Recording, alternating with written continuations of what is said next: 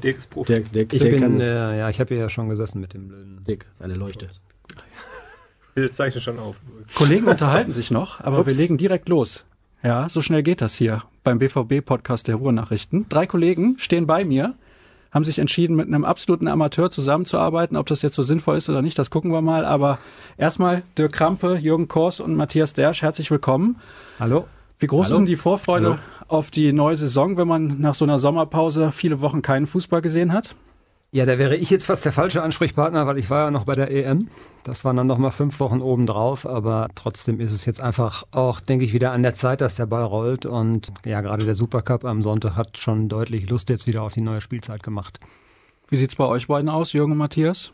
Ja, schon. Die Vorfreude steigt immer mehr. Gerade weil auch, ja, speziell beim BVB so ein bisschen offen ist, wo die Reise hingeht. Ne? Also nach diesem großen Umbruch kann man natürlich darauf gespannt sein, wie sich die Mannschaft präsentiert, wie sie in der Bundesliga, in der Champions League und aus dem DFB-Pokal dann auch auftritt.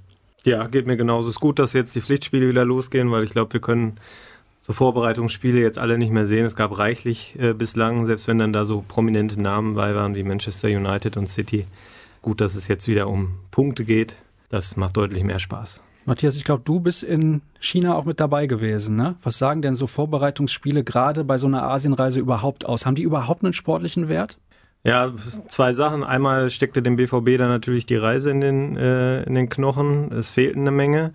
Das sind schon zwei Punkte. Punkt drei ist der Gegner. Also sowohl Manchester United als auch City damals. Ähm, die sind auch mit Mannschaften angetreten, wo ich teilweise das Gefühl hatte, da spielt jetzt gerade der Torwart der Geschäftsstellenmannschaft zumindest bei United. Das hatte wenig Aussagekraft, auch wenn, glaube ich, Thomas Tuchel schon seine Schlüsse daraus ziehen konnte, weil sich einige Spiele da einfach gut präsentiert haben. Also ich denke an Gonzalo Castro, der da einen sehr guten Eindruck hinterlassen hat. Und er konnte eben auch bei den Neuzugängen sehen, woran es vielleicht noch hapert. Dirk, du hast ja auch schon zwei, drei Vorbereitungen mitgemacht. Ich glaube, das darf man sagen, du bist hier zwei, drei Jahre älter als die anderen Kollegen.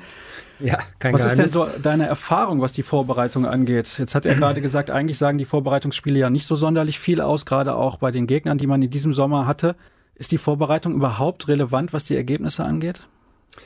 Nicht so sehr, was die Ergebnisse angeht, eher so, was äh, den Gesamtauftritt angeht, was äh, Moral angeht, auch gegen zum Beispiel Müdigkeit sich anzustemmen, gegenüberzustemmen. Und ähm, Ergebnisse sind jetzt zweitrangig. Also in der Schweiz, wo ich jetzt war, äh, gab es zwei sehr schlechte Testspiele, die waren nicht so prickelnd und da hatte man schon so ein bisschen Sorgen. Und drei Tage später gab es den Supercup mit einem sehr guten Spiel von Borussia Dortmund.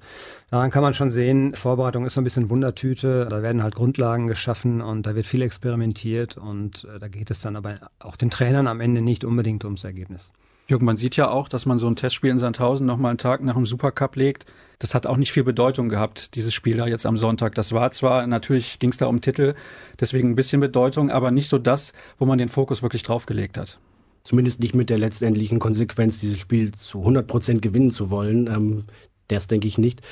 Entscheidender ist dann eher, in den Spielen, in den Testspielen, beziehungsweise in diesem ersten Supercup-Spiel die Mannschaft äh, so ungefähr auf Reiseflughöhe zu bringen, wenn denn die wirklichen Pflichtspiele losgehen, dass wirklich das Gros der Mannschaft äh, sich äh, von der Form her, von der konditionellen Form her, von dem Spielsystem her äh, so weit gefunden hat und so weit in Form ist, dass sie da richtig loslegen können. Und da die Spieler ja von Anfang Juli bis Anfang August alle zu unterschiedlichen Zeitpunkten eingestiegen sind, geht es für den Trainer vor allem erst darum, die Mannschaft irgendwie auf ein homogenes Niveau zu führen und dann zusammenzuführen. Und dafür sind dann natürlich auch so Testspiele in Sandhausen wichtig, denn 60 Minuten Wettkampf, auch wenn es gegen Zweitligisten ist, helfen einem Spieler in der Vorbereitung weiter.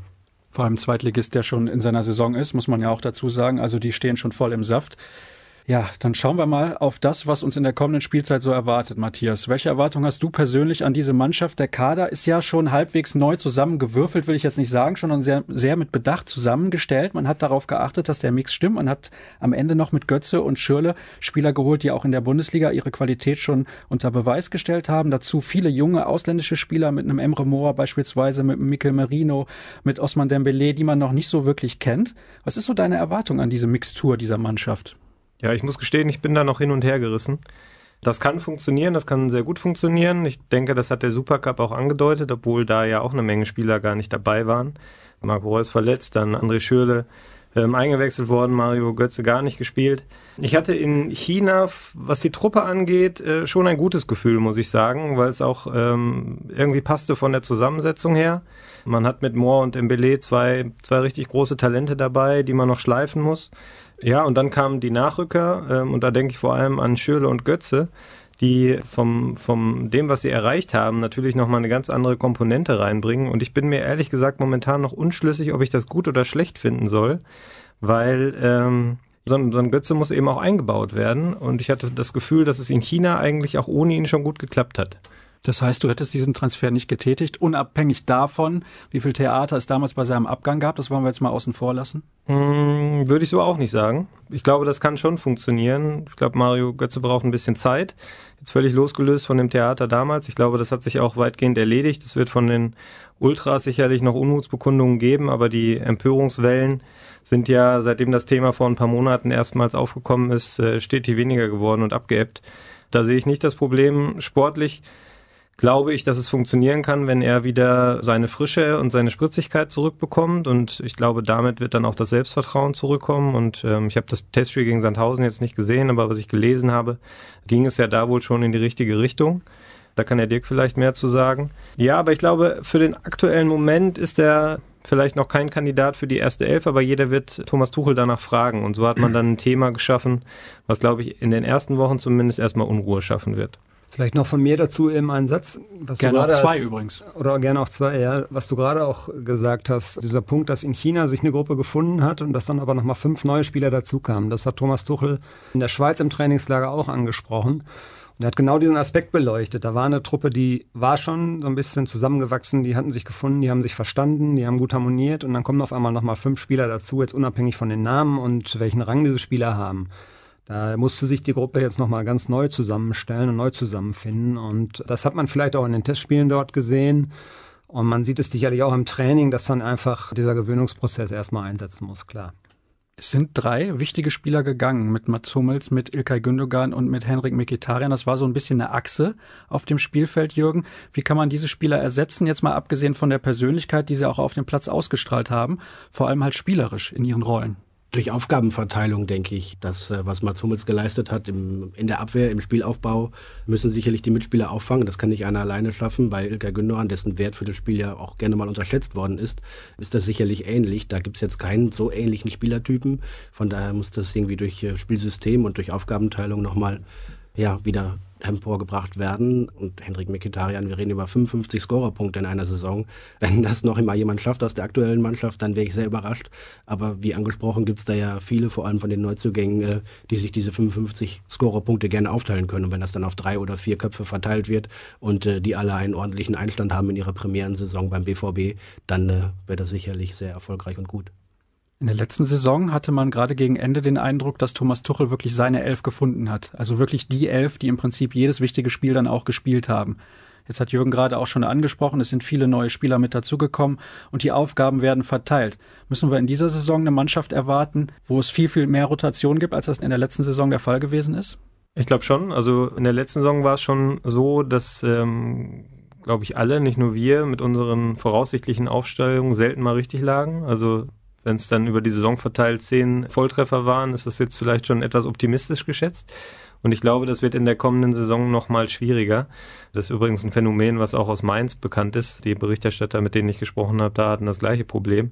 Und Thomas Tuchel wird sicherlich in dieser Saison noch stärker Wert darauf legen, die Spielanteile zu verteilen. Und das muss er auch bei dem Kader, den sie haben. Also beim Supercup am Sonntag standen 18 Spieler im Kader prominenter waren teilweise aber noch die Spieler, die nicht dabei waren. Also Reus verletzt, dann ähm, Schein auch nicht, nicht mal auf der Bank und noch so ein paar Härtefälle mehr. Und das über eine ganze Saison zu moderieren, wird, glaube ich, eine der Hauptaufgaben sein.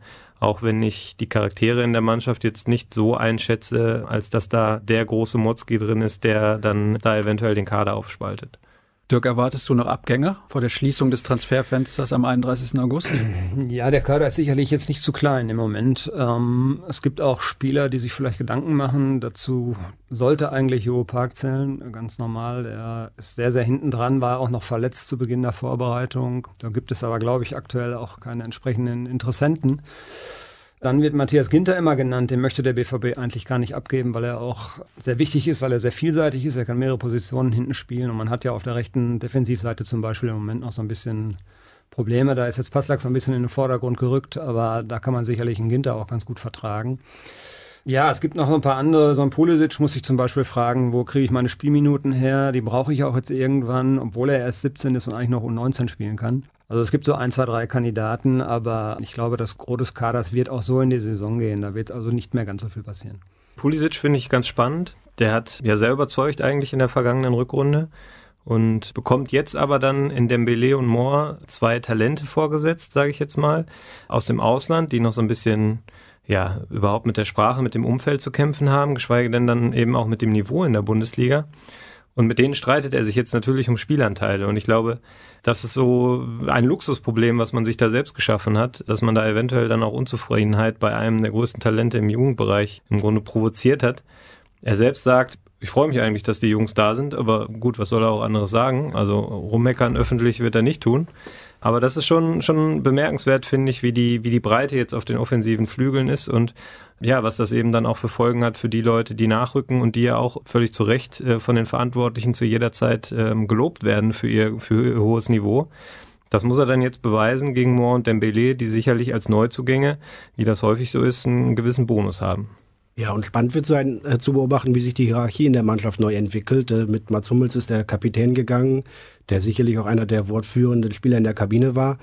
Und da müssen wir jetzt mal schauen, wer von den Spielanteilen her, vom Standing in der Mannschaft her, da diese Truppe anführt und wie sich das zusammenmischt. Ne? Na klar hätten auch Leute wie Götze oder Schüler allein aufgrund ihrer auch internationalen Erfahrung da einen gewissen Anspruch. Aber da muss natürlich auch erstmal Leistung kommen, bevor man sich in der Mannschaft dann irgendwie laut zu Wort meldet.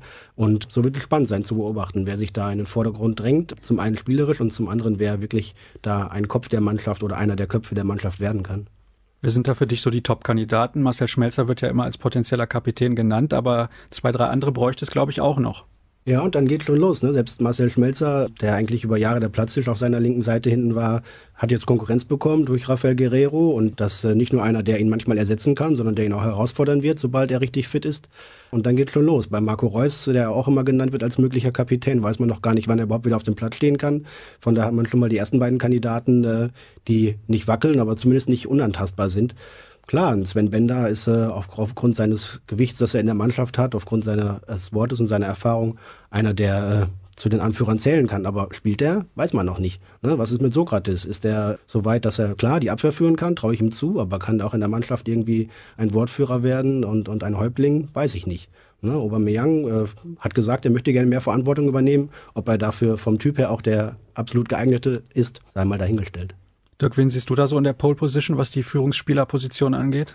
Ja, das sind im Prinzip die, äh, die jetzt Jürgen und Matthias auch schon genannt haben. Also Schmelzer ist sicherlich da als erstes zu nennen. Er hat einen unglaublichen Reifeprozess auch hinter sich, finde ich, wenn man das so vergleicht, wie er vor zwei, drei, vier Jahren aufgetreten ist.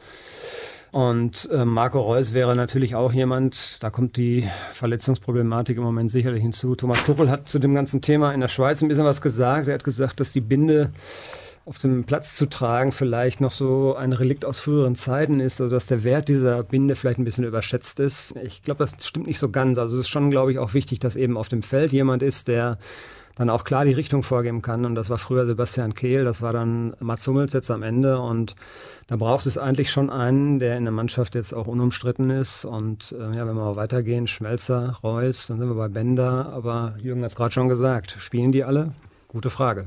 Ja, das ist natürlich ein bisschen das Problem. Und so jemand wie vielleicht ein Julian Weigel, der das eventuell mitbringt, der ist natürlich noch nicht so lange im Verein und auch noch extrem jung. Und auch ein Kandidat, der am Ende irgendwann mal auf der Bank sitzen könnte. Also Sebastian Rode ist sein potenzieller Konkurrent auf der Position und der hat im Supercup ein richtig gutes Spiel gemacht und ist, glaube ich, vom Charakter wiederum auch einer, der führen könnte, wenn er denn erstmal angekommen ist. Und ich glaube, das dauert bei ihm nicht sonderlich lange, so wie ich ihn als Typ bislang kennengelernt habe. Ja, Gonzalo Castro würde ich vielleicht noch ergänzen, der, wie ich finde, seinen, seinen Ton in der Öffentlichkeit ein bisschen geändert hat, die Dinge klarer anspricht als in der vergangenen Saison und das auch intern tut, glaube ich. Das heißt, der wird sicherlich auch aufrücken. Ich würde dem, dem Dirk in einem Punkt nicht widersprechen, aber ich würde dann, ich stehe da eher bei Tuchel, was die Binde angeht. Ich glaube, wenn man die zum Beispiel Marco Reus geben würde, der ja letzte Saison Vizekapitän war und dementsprechend eigentlich der logische Aufrücker, dann glaube ich nicht, dass Marco Reus auch der große Wortführer der Mannschaft wäre. Ich glaube, das würde sich dann schon eher auf die Herren Schmelzer, Bender und vielleicht auch Weidenfeller, auch wenn der natürlich nicht mehr spielen wird oder nur noch selten, ähm, auf die wird sich das verteilen und Reus ist dann eher vielleicht so ein Signal an ihn selbst, noch mehr Verantwortung zu übernehmen. Und deshalb bin ich da eher bei Tuchel, weil ich glaube auch Mats Hummels war jetzt schon nicht der Kapitän, der jetzt in der Mannschaft der ganz klare Kopf war. Also Mats Hummels ist auch immer gerne angeeckt, auch intern. Und so wie ich das ähm, einschätze, waren das damals schon eher die Herren Schmelzer, auch Nuri Sahin, Bender, Weidenfeller, die das dann vielleicht so ein bisschen aufgefangen haben in der Gruppe. Jetzt frage ich mal ein bisschen ketzerisch, wer sind überhaupt noch Stammspieler? Aubameyang und alle anderen müssen gucken, dass sie ihren Platz bekommen? Ja, vielleicht auch noch Roman Bürki im Tor. Aber auf den Positionen dazwischen wird schon sehr, sehr spannend. Tuchel hat, wie die BVB-Verantwortlichen auch gesagt haben, vielleicht in, in der Breite den qualitativ besten Kader. Da kann er wirklich durchmischen. Und mit Blick auf die vergangene Saison gibt es halt den Unterschied. In der Europa League konnte man irgendwie im äh, Spiel in Krasnodar oder sonst wo auch nochmal schön irgendwie die zweite Mannschaft ran. In der Champions League wird es nicht gehen. Sprich, man braucht eine gute Mannschaft für die Champions League. Man braucht eine gute in der Bundesliga eigentlich an jedem Tag, an jedem Spieltag. Da wird es äh, viel Rotation geben, das glaube ich schon. Tuchel, das kennt man aus Mainzer Zeiten noch, träumt und liebt es, äh, da seine Mannschaft verschieden aufzustellen, taktische Anpassungen an den Gegner zu machen, den Gegner immer wieder zu überraschen. Dafür hat er jetzt das volle Potenzial. Die Frage ist, wie schnell kriegt er seine Mannschaft spielerisch im System her so gefestigt, dass er dann auch immer wieder Ableitungen und Variationen davon finden kann. Als Stammspieler in dem Sinne dürfen sich dann die Leute fühlen, die vielleicht bis Weihnachten 20 Mal in der Startelf gestanden haben, aber davon wird es nicht allzu viele geben, vermute ich mal. Das glaube ich auch, die werden sich relativ in Grenzen halten. Dann schauen wir doch mal ein bisschen auf den Kader. Im Tor Roman Weidenfeller, Roman Bürki und Henrik Bohnmann.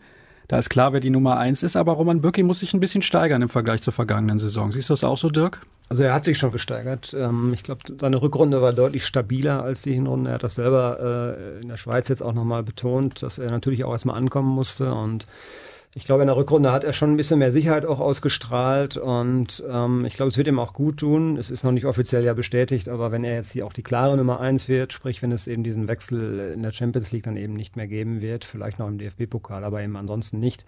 Wenn er dieses, äh, diesen Rückhalt eben auch noch zusätzlich spürt, das wird ihm auch nochmal Rückendeckung geben und Aufwind geben und wirklich klare Eins, aber Weidenfeller hat jetzt mehrfach in der Vorbereitung auch schon in den Spielen gezeigt, dass weiter auf ihn total Verlass ist. Also bessere Nummer zwei äh, kann man sich jetzt, glaube ich, auch nicht wünschen. Die Kollegen nicken. Das heißt, ich, äh, ich höre da nicht irgendwie ein Gegenwort, aber hätte mich jetzt auch sehr gewundert. Dann gehen wir direkt mal weiter in die Abwehr. Ich glaube, wir müssen auch nicht drüber diskutieren, dass höchstwahrscheinlich in 99 Prozent der Spiele mit einer Viererkette gespielt wird, oder? Ja, da sehe ich so ein bisschen Kopfschütteln. Matthias? Ja, ja, wahrscheinlich über 50 Prozent, aber ob die Mehrheit dann oder also ob das dann deutlich über 50 Prozent ist, würde ich jetzt mal noch offen lassen. Also es wird auf jeden Fall in den ersten Wochen, denke ich mal, das Stammsystem sein. Man hat es auch in der Vorbereitung jetzt eigentlich komplett durchgezogen. Ich glaube, es gab mal in einem Testspiel eine kurze Phase, wo, wo Dreierkette gespielt wurde. Man hat aber theoretisch die, die Spieler in der Mannschaft, mit denen man eine Dreierkette hinten spielen könnte und das könnte gegen sehr defensive Gegner und das, die werden ja eigentlich in der Überzahl gegen den BVB sein, sicherlich eine Option sein, wenn man dann eben mit Guerrero auf dem, auf dem linken Flügel spielt, dass man dann keinen klassischen Linksverteidiger in der Viererkette mehr hat. Das würde ich nicht ausschließen, aber ansonsten Grundformation erst einmal würde ich sagen, ist mit Viererkette da hinten. Ja. Ich denke, wir sind uns auch alle einig, dass Sokrates da die wichtigste Rolle einnimmt, ja, weil das, das ist ja der Spieler, der jetzt nach Mats Hummels die, die meisten Spielanteile in der Abwehr gehabt hat, der ein sehr, sehr, sehr, sehr physisches Spiel hat. Das kann man, glaube ich, auch so sagen. Enorm stark im Kopfball, enorm stark im Zweikampf. Vielleicht fehlt ihm noch ein bisschen in der Spieleröffnung.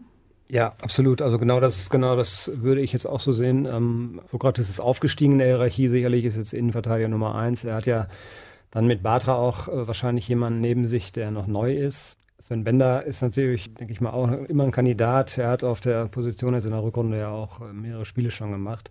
Ja, und was sein, was sein Spiel angeht, klar, man weiß, was man an ihm hat. Man hat einen sehr, sehr physisch starken Spieler, der sehr zweikampfstark ist, sehr bissig ist. Ähm, aber man muss gucken, er muss es hinkriegen. Es gab so ein paar Testspiele, wo das dann auch ein bisschen in die Hose gegangen ist mit den eröffnenden Pässen von ihm. Und das ist sicherlich nicht so seine Stärke, ja. Was passiert denn, wenn Sokrates mal länger ausfällt? Finde ich nicht so problematisch, auch wenn ich ihn auch als Innenverteidiger Nummer eins sehe, aber ich denke, man kann Sven Bender und Marc Bartra problemlos nebeneinander spielen lassen. Man hätte ja auch Stand jetzt mit Ginter einen Spieler, der auch den Aufbau spielen könnte. Das heißt, man könnte auch Bartra ersetzen, weil ich ihn eindeutig in der Rolle sehe, der das am ehesten und am besten hinten raus macht. Also er hatte jetzt gegen Bayern im Supercup drei, vier richtig gute Pässe schon in den ersten 30 Minuten. Ein bisschen schwieriger fände ich die Kombination Bender-Sokrates. Haben wir auch in der vergangenen Saison schon mal gesehen. Bender hat auch, meine ich, Fortschritte gemacht, was das Passspiel angeht. Also da sieht man schon, dass äh, das Training von Thomas Tuchel, das sehr viel Wert auf Passgenauigkeit legt, dass das auch Wirkung zeigt. Aber das wäre meiner Meinung nach das spielerisch limitierteste Duo. Aber ich glaube, ein Sokrates-Ausfall würde man auffangen können innerhalb des Kaders. Problematisch wird es, wenn dann noch einer ausfällt, weil da finde ich die Innenverteidigerposition dann vielleicht etwas dünn besetzt vielleicht die am dünnsten besetzte Position im Kader. Ne? Jürgen, welcher Spieler aus der Abwehr muss sich am meisten Gedanken machen um seine Einsatzzeit außer Park? Da haben wir eben schon kurz drüber gesprochen. Dann sicherlich aus dem Stehgreif gesagt Mikkel Merino, der als Neuzugang äh, sicherlich noch ein paar Anpassungsschwierigkeiten hat ans, ans, an den deutschen Fußball, ans System, an die Robustheit. Der bringt ganz, ganz viel mit, was das fußballerische Talent anbelangt. Der kann auch ein richtig guter werden, aber ist im Moment noch ein Stück weit hinten dran gegenüber den anderen. Und dann, äh, ja, Joe Park haben wir besprochen. Man muss mal schauen, was mit Erik Durm wird. Ne? Der fällt äh, seit dem ersten Trainingstag schon wieder permanent aus. Kann links oder rechts spielen. Zuletzt hat er gar nicht gespielt wegen Krankheiten, Verletzungen etc. Da bin ich gespannt, wie die weitere Karriere verläuft von ihm. Denn äh, mit permanenten Problemen zu kämpfen und nie wieder richtig ins Mannschaftstraining zu kommen, nicht mal an der ersten Elf zu schnuppern, das sind natürlich Rückschläge, die auch bei so einem jungen Mann irgendwann Spuren hinterlassen. Vor allem kann er auch links und rechts draußen sitzen, weil die Konkurrenz extrem groß ist, muss man ja auch dazu sagen. Also für ihn wird es relativ schwer, vor allem wenn es mit der Fitness nichts wird. Wir gehen weiter ins Mittelfeld. Eben habt ihr zwei Namen auch schon genannt, die in, in der Zentrale jetzt wahrscheinlich das Kommando angeben werden. Sebastian Rode, Neuzugang vom FC Bayern München und dazu Gonzalo Castro, der gerade in der Rückrunde so richtig Schwung aufgenommen hat. Und ich habe so ein bisschen das Gefühl, das könnte der Spieler werden in dieser Saison, auf den es am meisten ankommt. Nicht nur in dieser Führungsrolle, über die wir eben schon diskutiert haben, sondern auch was seine spielerischen Fähigkeiten angeht. Seht ihr das ähnlich oder komplett anders?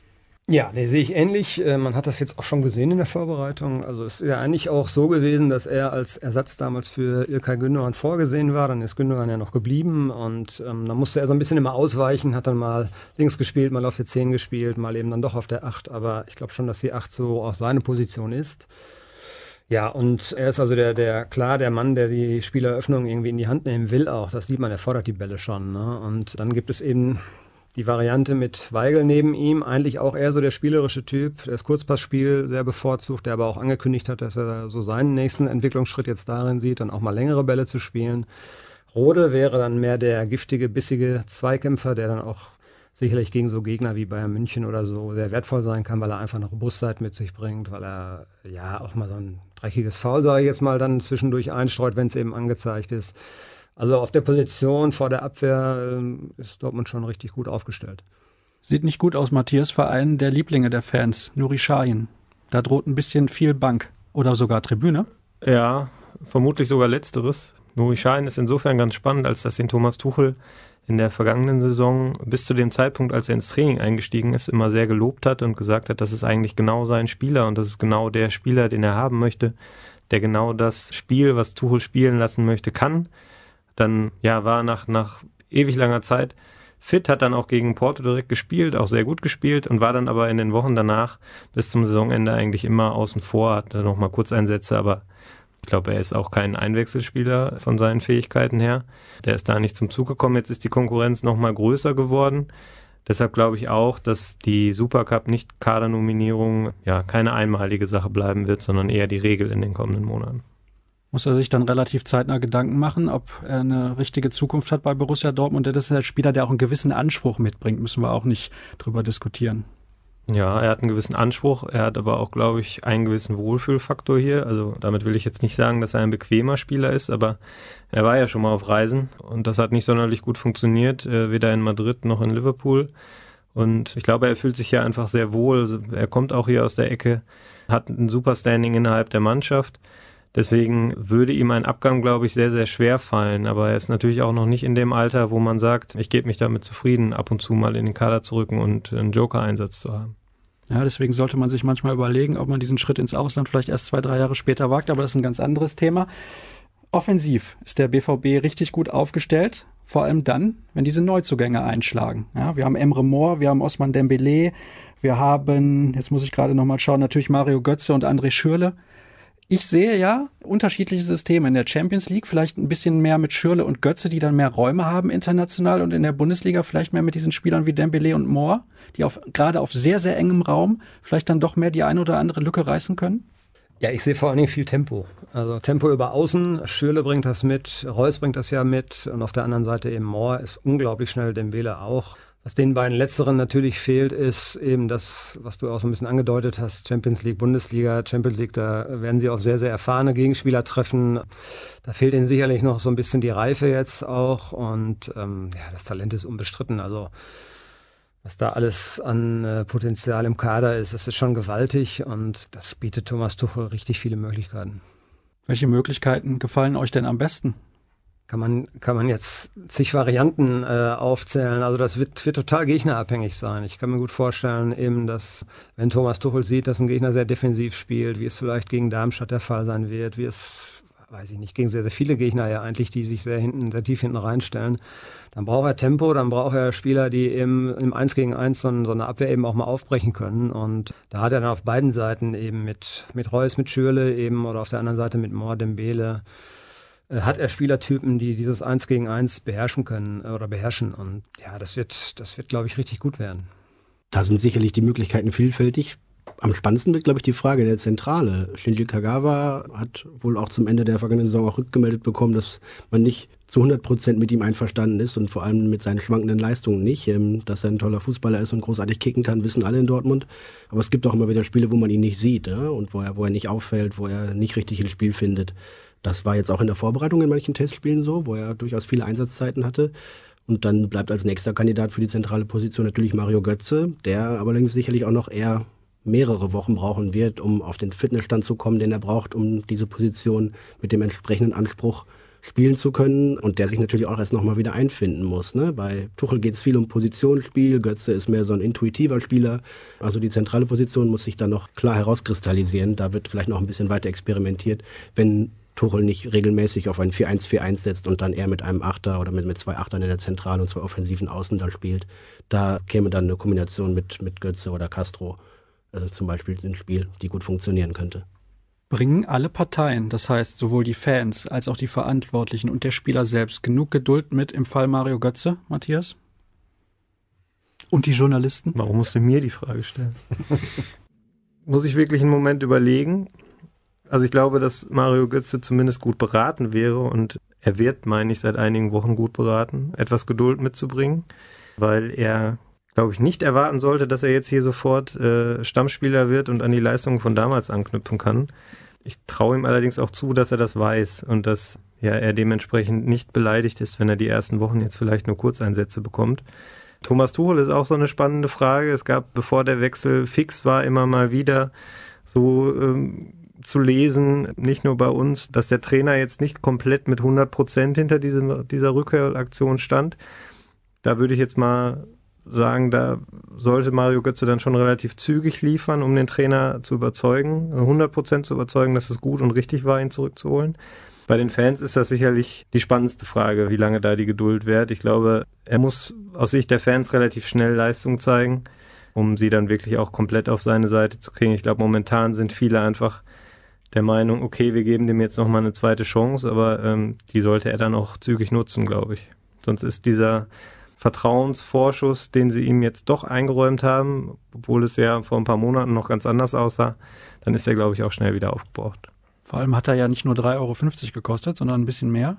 André Schürle war noch teurer, Dirk. Da wurde viel drüber diskutiert. Braucht man diesen Spieler unbedingt? Man hat ja mit Marco Reus einen ähnlichen Spieler. Man hat mit Dembele einen Spieler auch dazu geholt, der sowieso schon sehr, sehr schnell ist. Hast du eben angesprochen, diese Schnelligkeit in diesem Kader. Brauchte man den noch?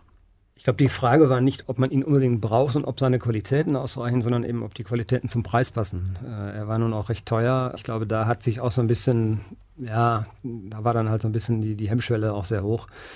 Ja, Schöle ist ähnlich wie Götze. Ja. Die müssen beide in Dortmund, denke ich mal, ihre Karrieren neu starten. Auch Schöle hat ja eine Zeit hinter sich, die für ihn wenig befriedigend war. Er hat, ist in Chelsea nicht so zum Zuge gekommen. Er ist in Wolfsburg irgendwie auch nicht zum Zuge gekommen. Er hat in der Nationalmannschaft hatte den Ruf, ein toller Einwechselspieler zu sein, aber das reicht ihm ja in der Bundesliga auf keinen Fall.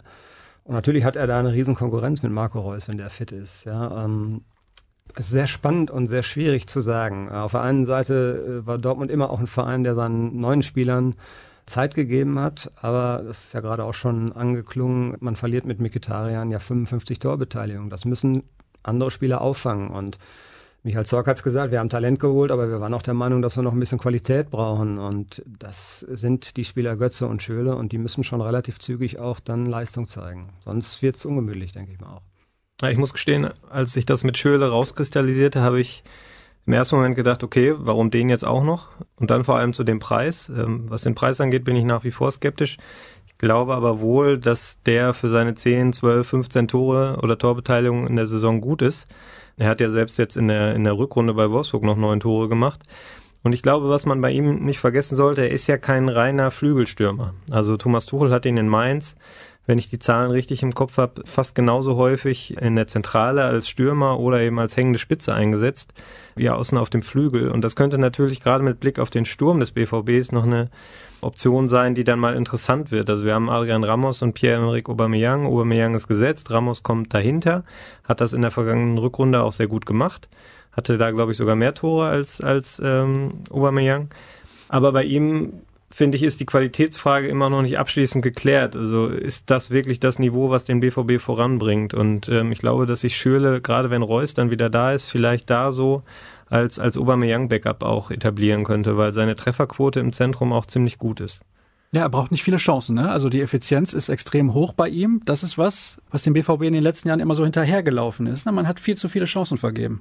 Ja, und Schöle ist auch einer, der aus der Distanz treffen kann. Ne? Er hat einen ordentlichen Schuss. Also aus 20 Metern kann er sicherlich auch mal das Tor treffen. Das ist was, was in den letzten Jahren beim BVB so ein bisschen äh, ja, untergegangen ist oder nicht so, nicht so viel Berücksichtigung gefunden hat. Vielleicht jetzt nicht so aussagekräftig, weil es jetzt gestern nur ein Zweitligist war, aber das Spiel Sandhausen gestern hat ja schon gezeigt, der weiß, wo das Tor steht, der ist abschlussstark, der sucht auch den Abschluss und ja, diese Verspieltheit vor dem Tor, die hat man ja Borussia Dortmund in den vergangenen Jahren auch oft immer angekreidet. Äh, da war ja teilweise äh, Hanebüchen schon, wie die Chancenverwertung auch war. Und ich glaube auch, dass diese Abschlussstärke, die Schüle mitbringt, dem BVB ganz gut tun kann, ja. Bei euch allen höre ich raus, ihr seid eigentlich relativ optimistisch, was die kommende Spielzeit angeht.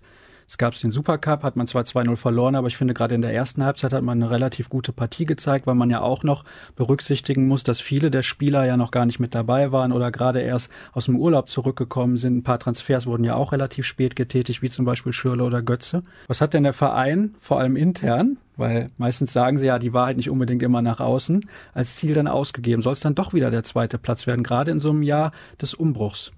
Ja, man wird also jetzt, also stellt sich niemand bei Borussia Dortmund hin und sagt, wir wollen jetzt die Bayern attackieren. Das wäre, glaube ich, auch vermessen. Man es hat schon ziemlich viel verändert in diesem Sommer und wie wir das ja eben auch hier schon haben anklingen lassen, das kann Zeit brauchen. Ähm, ich glaube aber, dass die Substanz einfach so groß ist in der Mannschaft, dass einfach die Breite ist ja deutlich, deutlich besser jetzt. Und man hat viel Qualität verloren, aber also ich bin zuversichtlich, dass sie das auffangen können. Das wird in der Bundesliga, denke ich mal, auf jeden Fall dazu reichen, um direkt sich zu, äh, für die Champions League zu qualifizieren. Wie es dann international aussieht, man kehrt ja zurück in die Königsklasse und da warten sicherlich dann auch andere Kaliber. Das hängt so ein bisschen jetzt auch von der Auslosung ab. Das ist ein anderer Prüfstein, aber für die Liga sollte es auf jeden Fall reichen, um das äh, ausgegebene Ziel zu erreichen. Ob man wirklich den Bayern wehtun kann, das ist ja auch spannend. Die Bayern haben auch einen neuen Trainer, die haben auch ein, das ist auch eine Umstellung, ein anderer Prozess. Vielleicht kann man ja sogar die Chance nutzen, ja. Wir kommen so langsam zum Ende. Ich würde aber gerne noch wissen, ist Leverkusen national die einzige Mannschaft, die am BVB vorbeiziehen könnte? Die haben sich ganz ordentlich verstärkt. Ja, das haben sie gut gemacht und vor allem auch nicht äh, wesentlich an Qualität im Kader verloren. Christoph Kramer, der da ja gespielt hat, jetzt gegangen ist, nicht so eine überragende Rolle gespielt, wer das vorher in Gladbach tun konnte. Die sind sicherlich dabei. Bei Schalke muss man mal schauen. Ne? Also scheint ja da jetzt irgendwie der geballte Fußball-Sachverstand eingekehrt zu sein. Und wenn sich die Herren Weinziel und Heidel regelmäßig gegen Hentönnis durchsetzen, dann können sie da sicherlich auch was voranbringen. Ob das dann dazu reicht, schon in Richtung Platz zwei zu schielen, sei mal dahingestellt. Ja, Gladbach muss man schauen. Ne? Wenn sie in die Champions League kommen und die Doppelbelastung haben, werden sie sicherlich ein paar mehr Punkte lassen.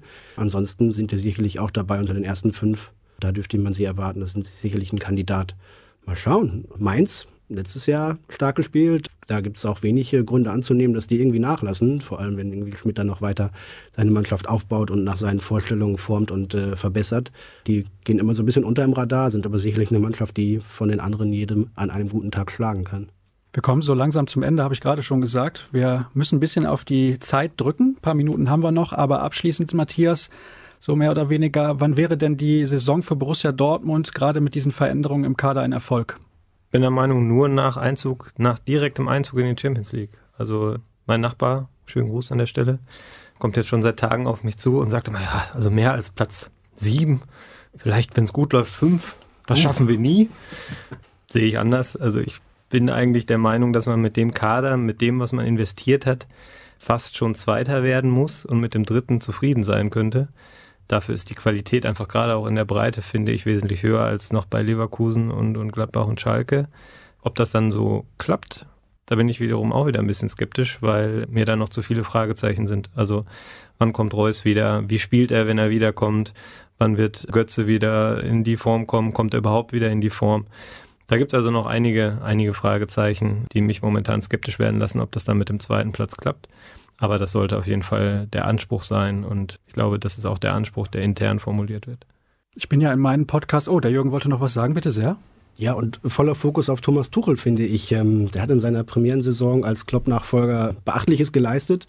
Bester Zweiter aller Zeiten, 82 Tore in der Bundesliga, tollen Fußball gespielt, in der Rückrunde sogar auch defensiv sehr stabil, was dann vielleicht ein bisschen auf Kosten der Attraktivität ging, aber allemal sehr erfolgreich. Hut ab dafür. Und jetzt muss er sich nochmal beweisen. Der Kader nimmt jetzt mehr und mehr die Formen an und hat die Spielertypen, die er gerne sieht.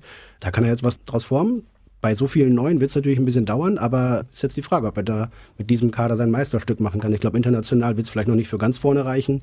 National kann er zumindest wieder ein hartnäckiger Verfolger und Herausforderer sein, wie er das so gerne formuliert. Und mit dieser Mannschaft dann vielleicht eine neue Ära starten beim BVB nach dem großen Umbruch im vergangenen Jahr auf der Trainerposition und jetzt im Kader. Mal schauen, was Herr Tuchel da raus fabrizieren kann.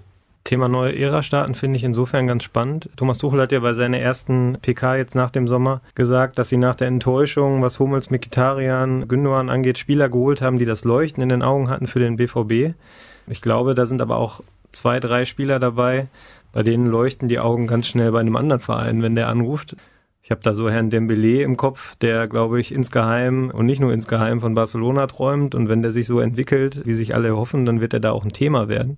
Da bin ich gespannt. Also wenn man, wenn man jetzt sagen würde, die Mannschaft, die, die da, die man da hat mit den Talenten, die man hat, die bleibt jetzt drei Jahre zusammen, dann würde ich sagen, da kann man auch wieder so eine Ära starten wie damals 11, 12.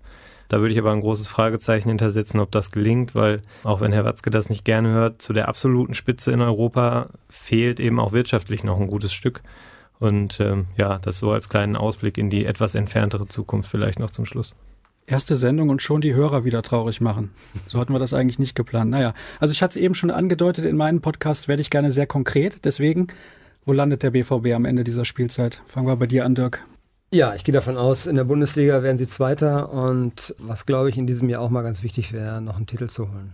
Also man hat jetzt vier Endspiele hintereinander gehabt, die hat man alle verloren und sie sagen zwar scherzhaft, sie wollen dies Jahr nicht nach Berlin, weil sie sich das dann ersparen wollen, aber das ist natürlich Quatsch der schnellste Weg zum Titel führt über den Pokal. Und ich glaube schon, dass da auch der Fokus drauf liegt, dass man vielleicht da diesmal erfolgreich ist. Ansonsten Champions League muss man sicherlich die Auslösung abwarten, aber das Ziel sollte auf jeden Fall schon sein, äh, zu überwintern dort und ins Achtelfinale zu kommen. Ja, und wie gesagt, Bundesliga. Mehr als Platz zwei wird, glaube ich, nicht möglich sein, aber Platz zwei ist mit dieser Mannschaft auf jeden Fall möglich. Ja, als Fazit unter dem, was wir gesagt haben, wenn die Mannschaft sich schnell findet, wenn diese geballte Offensivkraft ins Rollen kommt, gestützt von einer stabilen Defensive dahinter, dann ist der ganz, ganz viel zuzutrauen. Ne? Da muss man auch gar nicht irgendwie zurückhaltend und schüchtern sein, finde ich. Als Sportler sollte man immer das Bestreben haben, das Maximum zu erreichen und keiner geht ja auf den Platz und sagt, wir verlieren. Das machen zwar manche Mannschaften gegen FC Bayern, aber der BVB sollte diesen Anspruch nicht an sich haben. Wenn es gut läuft und zügig läuft und die Bayern ein paar Anpassungsschwierigkeiten haben unter Ancelotti, vielleicht noch mal ein, zwei Punkte liegen lassen, lassen in den ersten Wochen, bevor die auch komplett ins Rollen kommen, kann der BVB sicherlich auch mit angreifen. Die werden es nur nicht offiziell so formulieren. Und das ist halt die Frage, wie schnell funktioniert dieser neue BVB? Ja, wenn es gut funktioniert, auf jeden Fall Platz zwei, auf jeden Fall Pokalfinale. Und ich sag mal, ich gehe mal einen Schritt weiter und sage Champions League Viertelfinale. Es muss aber auch wirklich zügig funktionieren, weil ich glaube, wenn es sagen wir mal, bis zum Winter, ich weiß gar nicht, ob man so lange vielleicht Zeit hat, nicht funktioniert, fängt, glaube ich, das Rumoren an. Und damit meine ich jetzt nicht unbedingt bei den Medien. Ich glaube, dass einige Fans oder Fangruppen schon recht skeptisch sind, was die aktuelle Entwicklung angeht, auch über den Sommer hinweg. Und ich glaube, da wird genau hingeschaut. Und das ist etwas, was man, glaube ich, in der Beurteilung der Saison oder in der, in der Prognose der Saison nicht ganz unterschlagen darf. Da gibt es so eine so eine Gruppe, die nicht nur aus den 300 von Mats Hummels beschriebenen besteht, sondern die sich, glaube ich, auf alle Tribünen verteilt, die mit einigen Strömungen momentan nicht so zufrieden sind. Und ich glaube, wenn das sportlich nicht schnell erfolgreich wird, wird das auch noch deutlicher zu tragen kommen. Und dann ist immer die Frage auch gerade, wenn man dann noch die Kaderbreite sieht, ob dann nicht vielleicht irgendwann der Punkt erreicht ist, wo zu viel Unzufriedenheit herrscht, um dann noch wirklich richtig erfolgreich sein zu können. Jetzt haben wir gar nicht über das Pokalspiel gegen Eintracht hier gesprochen, aber der Kollege Busch, der wedelt schon mit den Händen und sagt, wir müssen Schluss machen. Machen wir jetzt auch. Deswegen möchte ich gerne auf den Twitter-Kanal der Ruhrnachrichten verweisen. rnbvb, da gibt's alle Informationen und nächste Woche sprechen wir dann auch natürlich ausführlich über das Pokalspiel bei Eintracht Trier und den anstehenden Saisonstart im Heimspiel gegen Mainz 05. Ich hoffe, es hat euch ein bisschen Spaß gemacht. Die Kollegen scheinen einigermaßen zufrieden mit ihren Aussagen. Gucken wir mal, da messen wir sie dann noch dran am Saisonende, aber das soll es vorerst gewesen sein. Also schaut rein in den sozialen Netzwerken der Ruhrnachrichten und dann hören wir uns in gut einer Woche wieder. Bis dann. Schnell raus hier.